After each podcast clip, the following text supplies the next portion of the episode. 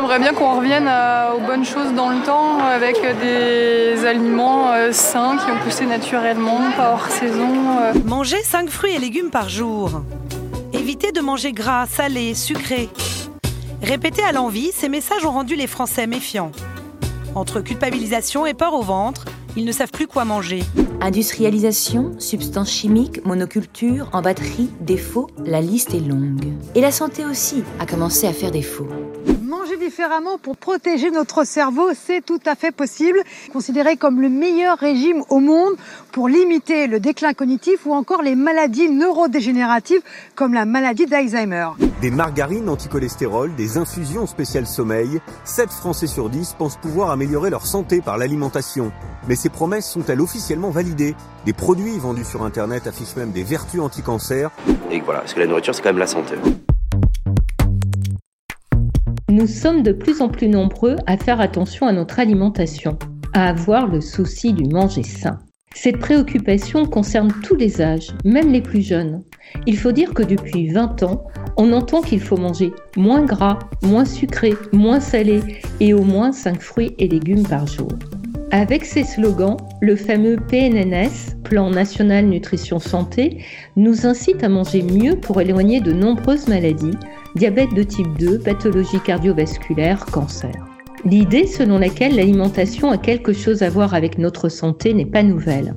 La relation entre aliments et médicaments était déjà débattue dans l'Antiquité. On connaît tous l'adage que l'on prête à Hippocrate, que ton aliment soit ta première médecine. On n'est pas sûr que ce soit bien de lui, car on n'a retrouvé aucune trace de cette citation dans ses écrits. C'est dans un traité, intitulé L'aliment, que l'on a découvert une formule approchante. Le père de la médecine occidentale est plus nuancé, en affirmant que l'aliment peut être excellent comme mauvais, et que l'alimentation doit s'adapter à l'âge et à la santé de chaque personne. Aujourd'hui, les études scientifiques permettent d'étayer la conviction que l'alimentation est un facteur de santé, mais à quel point le contenu de notre assiette influence-t-il notre santé? Le brocoli protège-t-il vraiment du cancer? Le chocolat réduit-il le risque d'AVC? Une pomme par jour éloigne-t-elle le médecin pour toujours? Dans une société qui regorge d'offres alimentaires et de promesses marketing, comment faire les bons choix?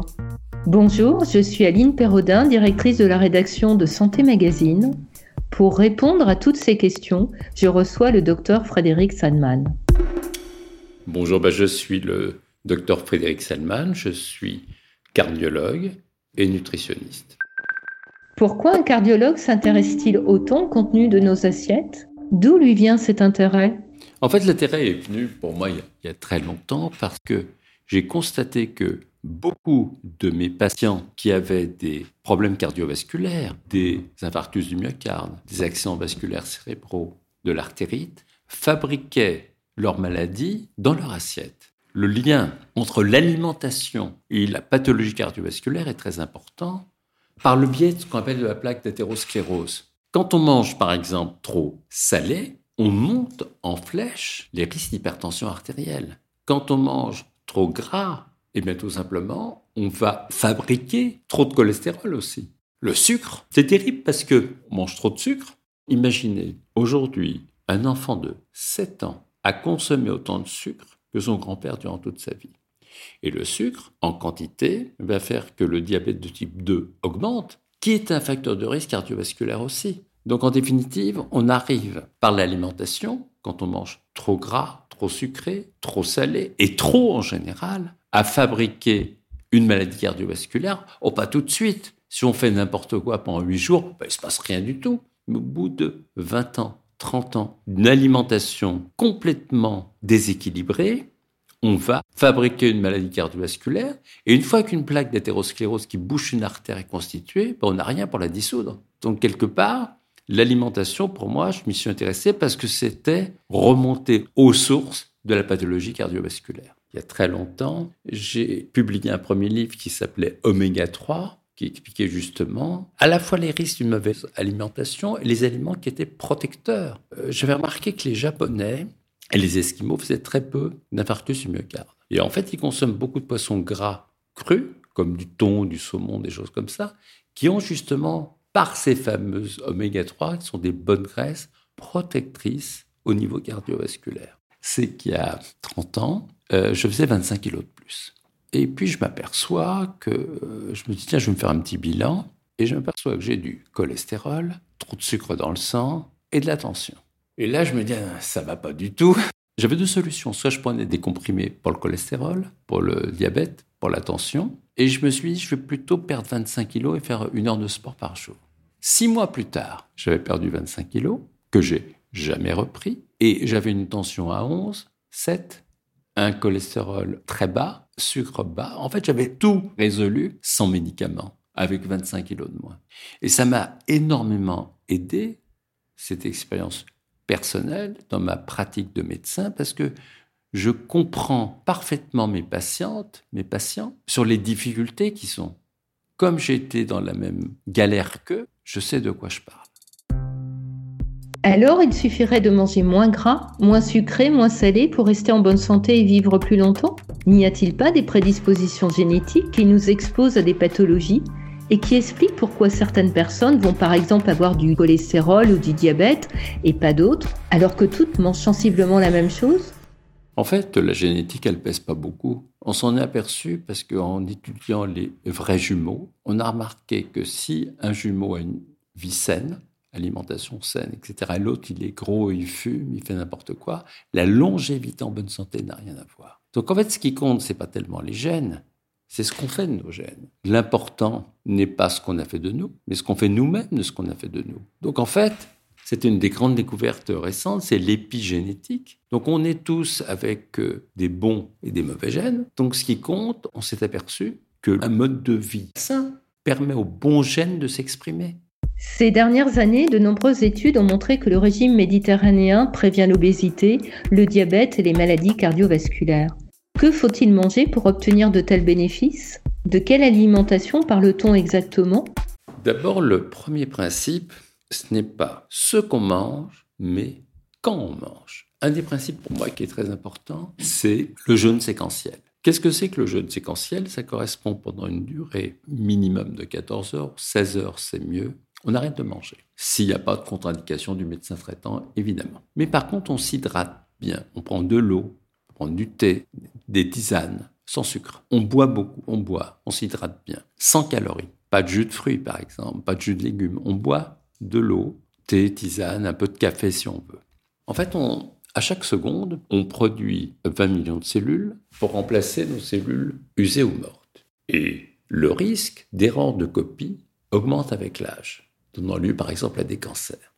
Et en fait, on s'est aperçu que quand on fait ce jeûne séquentiel, l'ADN est plus robuste, il y a moins d'erreurs de copie. Le teint est plus clair, on est plus tonique, moins d'asthme, moins d'allergie, moins de rhumatisme. En fait, on lutte contre notre obsolescence programmée. On laisse au corps le temps de régénérer, de se réparer. Donc passer à deux repas au lieu de trois, en éliminant le repas qu'on veut. Quand on pratique ce jeûne séquentiel, on sécrète de la gréline, on augmente l'autophagie. Alors qu'est-ce que c'est que l'autophagie? C'est une augmentation de notre système immunitaire, on se défend mieux, qui élimine les cellules mal formées, malades ou mortes, qui sont génératrices de maladies. Mais pas seulement, on sécrète aussi une molécule qu'on appelle BDNF, qui fait qu'on pense plus rapide, meilleure mémoire on a une meilleure humeur. Et ce jeûne va faire aussi qu'on stimule l'hormone de croissance jusqu'à 3000%, ce qui est considérable, qui est une, une source de jouvence, une hormone anti-vieillissement. Jeûner de façon intermittente favorise la perte de poids. Alors n'est-ce pas simplement la dimension calorique qui compte? On mange moins, on ingère moins de calories on perd les kilos superflus et c'est pour cela qu'on serait moins vulnérable aux maladies Non, parce que le jeûne séquentiel, c'est pas pour perdre du poids. C'est simplement se mettre à table quand on a faim. Il faut écouter avec bon sens les signaux de son corps. Quand on n'a pas faim, à quoi ça sert. C'est pas peine de se mettre à table pour manger, pour manger. Pour quelqu'un qui a passé 50 ans, ça a beaucoup de sens. Parce que nos organes n'ont pas le... Imaginez, connaissez-vous beaucoup d'automobiles qui ont 50 ans et qui roulent tous les jours? Il n'y a pas beaucoup. Et nous, on doit tenir, et on n'a pas les pièces de rechange et on n'est pas en acier. Donc, à un moment donné, pour lutter contre notre obsolescence programmée, le fait de supprimer un repas, tout simplement, notre organisme, il souffle un petit peu. Il attend de régénérer, de se réparer. On pousse pas trop la machine. Alors, c'est vrai que ça arrange pas trop les industries agroalimentaires, parce qu'on va moins consommer, mais en même temps, on, joue sur le développement durable. Faites l'essai. Et puis c'est vous qui serez votre meilleur médecin pour juger si ça vous fait du bien ou pas. C'est une première partie. C'est d'abord, on passe à deux repas au lieu de trois. Deuxième partie, ce qu'on mange. Oui, c'est vrai, 30% de calories en moins, bah, c'est 20% de vie en plus. D'ailleurs, je me suis intéressé au fait pourquoi les gens qui sont en excès de poids sont aussi vulnérables. D'abord, dans l'actualité, on le voit avec le Covid, les obèses payent un très lourd tribut au Covid. Mais aussi, il y a beaucoup plus de cancers. Vous savez, on parle des risques cardiovasculaires, mais l'excès de poids provoque également beaucoup de cancers, des cancers du côlon, des cancers du sein, etc. Plus on en mange, plus on a de graisse, plus on prend de risques. Oui, parce que vous avez deux aspects. Il y a un aspect de trop consommer. Maintenant, il y a la qualité des aliments qui vont être protecteurs. Il y a des aliments qui la jouent pour vous et d'autres contre vous. Par exemple, l'avocat est un aliment formidable il donne une formidable satiété. Et surtout, quand on consomme de l'avocat, ça baisse l'inflammation. Si on, par exemple, vous prenez un taux dicalorique qui est un burger bacon frites avec de l'avocat, vous aurez 40% d'inflammation digestive en moins. L'avocat anti-inflammatoire, le chocolat antidépresseur, la grenade anti-cancer, le thé vert anti-Alzheimer. On rêve d'avoir des aliments magiques dotés de pouvoirs protecteurs. Mais avons-nous vraiment objectivé leurs bienfaits? Est-il prouvé qu'ils nous protègent des cancers, des pathologies cardiovasculaires, de la maladie d'Alzheimer, qui, on le sait, sont multifactorielles? L'aliment magique n'existe pas. Par contre, c'est une mosaïque qui va faire l'aliment magique. C'est de consommer les bons aliments et pas seulement les bons aliments. A une façon de les préparer. C'est que la préparation d'un aliment va faire qu'à un moment donné, vous allez avoir un aliment qui est sain ou malsain. Même, je prends simplement une pomme de terre vapeur et de la purée, l'index glycémique, c'est-à-dire la sécrétion d'insuline par le pancréas, ça ne sera pas la même. Prenons un exemple. Vous savez, il faut bouger les habitudes. Vous mettez deux sucres dans votre café. Les Anglais, d'ailleurs, il y a coffee, but toffee. Oui, pas du café, mais du caramel. Je vous demande d'arrêter absolument le sucre tout de suite. Pendant trois semaines, vous allez me dire, mais c'est infect, c'est pas bon, c'est amer le café. Pareil pour le thé. Au bout de trois semaines, le seuil sucré dans le cerveau a changé. Et si je vous remets du sucre dans le café ou le thé, vous trouvez ça imbuvable, vous trouvez ça écœurant. En fait, pour que ça marche, il faut changer les seuils. Donc le seuil sucré, si vous mangez sans sel pendant trois semaines, vous allez vous habituer par les épices, par les herbes, a chuté complètement. Mais il faut rééduquer le cerveau pour qu'il ait moins besoin de sucre, de sel, etc. Il y a un vrai travail. Donc en fait, vous mettez toutes les chances de votre côté pour vivre longtemps en bonne santé. Cette mosaïque d'aliments dont vous parlez diffère selon les pays. Denis Couvet, professeur au Muséum d'histoire naturelle, souligne qu'à travers le monde, les régimes alimentaires varient du plus carnivore au plus végétarien, avec des choix culturels très marqués. Dans les régions du monde où l'on vit longtemps et en bonne santé, les régimes alimentaires diffèrent, mais ils font tous appel aux ressources locales, aux produits frais et de saison. Et si l'idéal, c'était une alimentation diversifiée, respectueuse de l'environnement et pas trop calorique L'alimentation est un facteur clé, c'est pas le seul, mais c'est un des pivots essentiels. Maintenant, les habitudes vont changer. Je vous donne un exemple. Au Japon, ils sont, alors qu'ils mangent très sainement, et je me suis dit, mais comment ça se fait qu'ils ont autant de cancers de l'œsophage, qui est un cancer redoutable? En fait, les Japonais ont l'habitude de boire brûlant. Et quand vous buvez votre thé brûlant, vous augmentez par la température le risque de ces cancers. Alors, ce qui complexifie les choses, c'est les facteurs individuels. Nous sommes différents les uns des autres. Il y a des sujets qui vont par exemple prendre un café avant de se coucher, il y en a qui ne ferment pas l'œil de la nuit et d'autres qui dorment comme des bébés. Il y a des sujets qui, en prenant un petit peu trop de sel, font tout de suite une hypertension, d'autres pas du tout. Donc en fait, pour avoir une bonne nutrition, il faut connaître l'individu et la sensibilité de chaque individu aux nutriments. Donc c'est plus compliqué qu'il n'y paraît.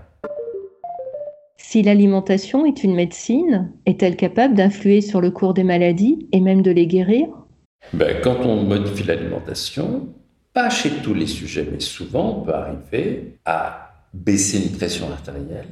Donc on a soigné, on n'a plus besoin de traitement, baisser un cholestérol, baisser le sucre. Donc il y a bon nombre de cas où par une bonne alimentation, on va éliminer beaucoup de médicaments.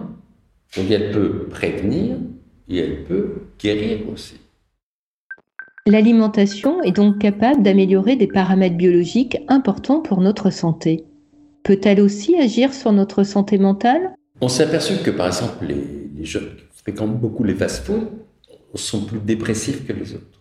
Quand vous avez mangé beaucoup gras, sucré, trop frit, et que vous avez un coup de barre, vous n'êtes pas d'une humeur formidable, vous n'êtes pas joyeux. C'est la grosse difficulté. Quelqu'un qui est très angoissé va se servir de la nutrition, de ce qu'il mange comme une béquille. Il a un coup de déprime, il mange. Moi, j'aime bien donner du chocolat à 100% parce que ça coupe l'appétit, ça enlève l'anxiété. Le chocolat est un aliment doudou qui nous fait plaisir et nous apaise. C'est aussi le cas d'autres produits, le plus souvent gras, très sucrés et très salés. Pour certains, c'est le pot de glace, pour d'autres, les chips. On se réconforte rarement avec du concombre ou des haricots verts.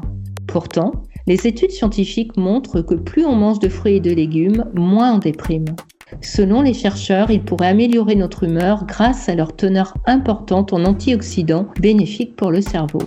Quoi qu'il en soit, l'alimentation semble bien influer sur notre humeur et notre niveau de stress. Plats préparés, biscuits apéritifs, boissons sucrées, des aliments dits ultra transformés, fabriqués avec des additifs alimentaires. Aujourd'hui, offre spéciale étudiant pour un burger acheté, le deuxième est à 1 euro. C'est l'avantage justement des fast-foods, c'est qu'on peut se faire plaisir pour vraiment pas cher. Vous évoquez le problème des fast-foods, c'est un fait. Les modes de vie changent. Les Français consacrent moins de temps à la préparation de leurs repas. Ils achètent davantage de plats préparés et recourent plus volontiers au snacking et au drive. Quel est l'impact sur la santé de ces tendances alimentaires? Comment réussir à bien manger quand notre mode de vie et notre environnement nous encouragent à consommer des produits de plus en plus transformés qui sont souvent aussi les plus riches en gras saturés, en sucre et en sel? Je veux dire, pourquoi pas il y a des gens qui n'aiment pas cuisiner. Simplement, il faut bien choisir, un par rapport à ce qu'on aime, et en regardant un petit peu la composition. Je ne suis pas contre les produits transformés systématiquement, parce que là, dans la vraie vie, on n'a pas toujours le temps, quand on rentre du travail, de cuisiner. Quand on parle d'aliments transformés, ce terme est tellement vaste que de quoi parle-t-on? Des aliments transformés qui sont sains, d'autres qui ne le sont pas. Le snacking fait que les gens tendent à manger tout le temps. Autrement dit, l'organisme ne fait pas de pause. Il n'y a pas le temps de souffler. Pour moi, c'est une porte ouverte vers l'excès d'obésité. Je ne le conseille pas du tout.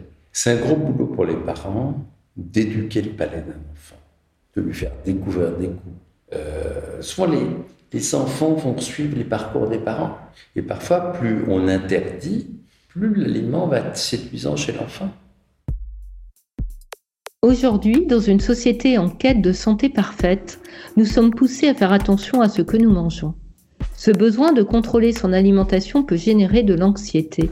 Selon la sociologue Camille Adamiec, cela peut conduire à se construire une éthique alimentaire qui vise la perfection dans l'assiette, avec des bons aliments d'un côté et des mauvais de l'autre. Cette morale diététique s'accompagne de règles strictes concernant le choix, la préparation et la cuisson des aliments qui peuvent isoler socialement. Comme elle, certains psychiatres s'inquiètent de cette doxa du bien manger qui génère un nouveau comportement alimentaire, l'orthorexie, qui signifie littéralement manger droit et désigne l'obsession du manger sain. En fait, comme dans toute chose, vous avez toujours des extrêmes. Des gens qui vont aller trop loin dans un sens ou dans l'autre. Mais globalement, le bon sens l'emporte. Ça, c'est formidable. Globalement, ben, je trouve que c'est pas mal du tout. Hein. Pourtant, en France, 17 millions des adultes sont obèses, ce qui représente plus de 8 millions de personnes. Ça tient au fait qu'on a un gros déficit par manque d'exercice physique. L'alimentation est sans nul doute un élément important du bien-être physique et psychique, mais dire qu'elle est notre première médecine est un peu exagéré. Pourquoi un tel discours? Est-ce parce que notre époque favorise la médicalisation de l'alimentation qui fait prédominer le nutritionnel sur le plaisir de manger et la convivialité? Non, non, je pense que moi je suis Très heureux parce que les gens commencent à réfléchir à ce qu'ils mangent. C'est rudement important de commencer à s'informer. Est-ce que c'est bon ou pas pour moi? Il y a une éducation nutritionnelle qui est de mieux en mieux. Je suis agréablement surpris en consultation de constater que le niveau de connaissance de mes patients en nutrition est vraiment de mieux en mieux. Donc quand on sait, on s'alimente mieux. Merci Frédéric Sandman pour toutes ces réponses. Si vous souhaitez en savoir plus, nous vous conseillons la lecture de ces ouvrages Vital aux éditions Alba Michel et On n'est jamais mieux soigné que par soi-même aux éditions Plomb. J'espère que ce podcast vous aura permis de mieux comprendre l'influence de notre alimentation sur notre santé. C'est un facteur essentiel, même si la quantité d'exercice physique, la qualité du sommeil ou encore le niveau de stress comptent aussi. Cependant, on ne peut pas réduire l'alimentation à un médicament, c'est bien plus que cela. Les aliments n'ont pas pour seule fonction de répondre à des besoins physiologiques. Ils apportent des nutriments, mais ils sont aussi porteurs d'émotions, de souvenirs, d'histoires, de symboles. Pour conclure, on citera le sociologue Jean-Pierre Poulain qui estime que la médicalisation de l'alimentation va se poursuivre car la population confrontée à des problèmes de santé augmente. Cependant, comme il le dit, on assiste également à une réaffirmation très forte des dimensions sociales, culturelles et politiques de l'alimentation. La crise actuelle de la Covid l'illustre bien. Dans nos vies confinées, l'alimentation a pris une place très importante au-delà des préoccupations sanitaires. Hyperchondriac est un podcast de Santé Magazine. Vous pouvez l'écouter sur Deezer, Spotify et toutes les plateformes de podcast. Si vous avez aimé cet épisode, dites-le, partagez-le, abonnez-vous, écrivez-nous sur nos pages Facebook et Instagram et à l'adresse rédaction@santémagazine.fr.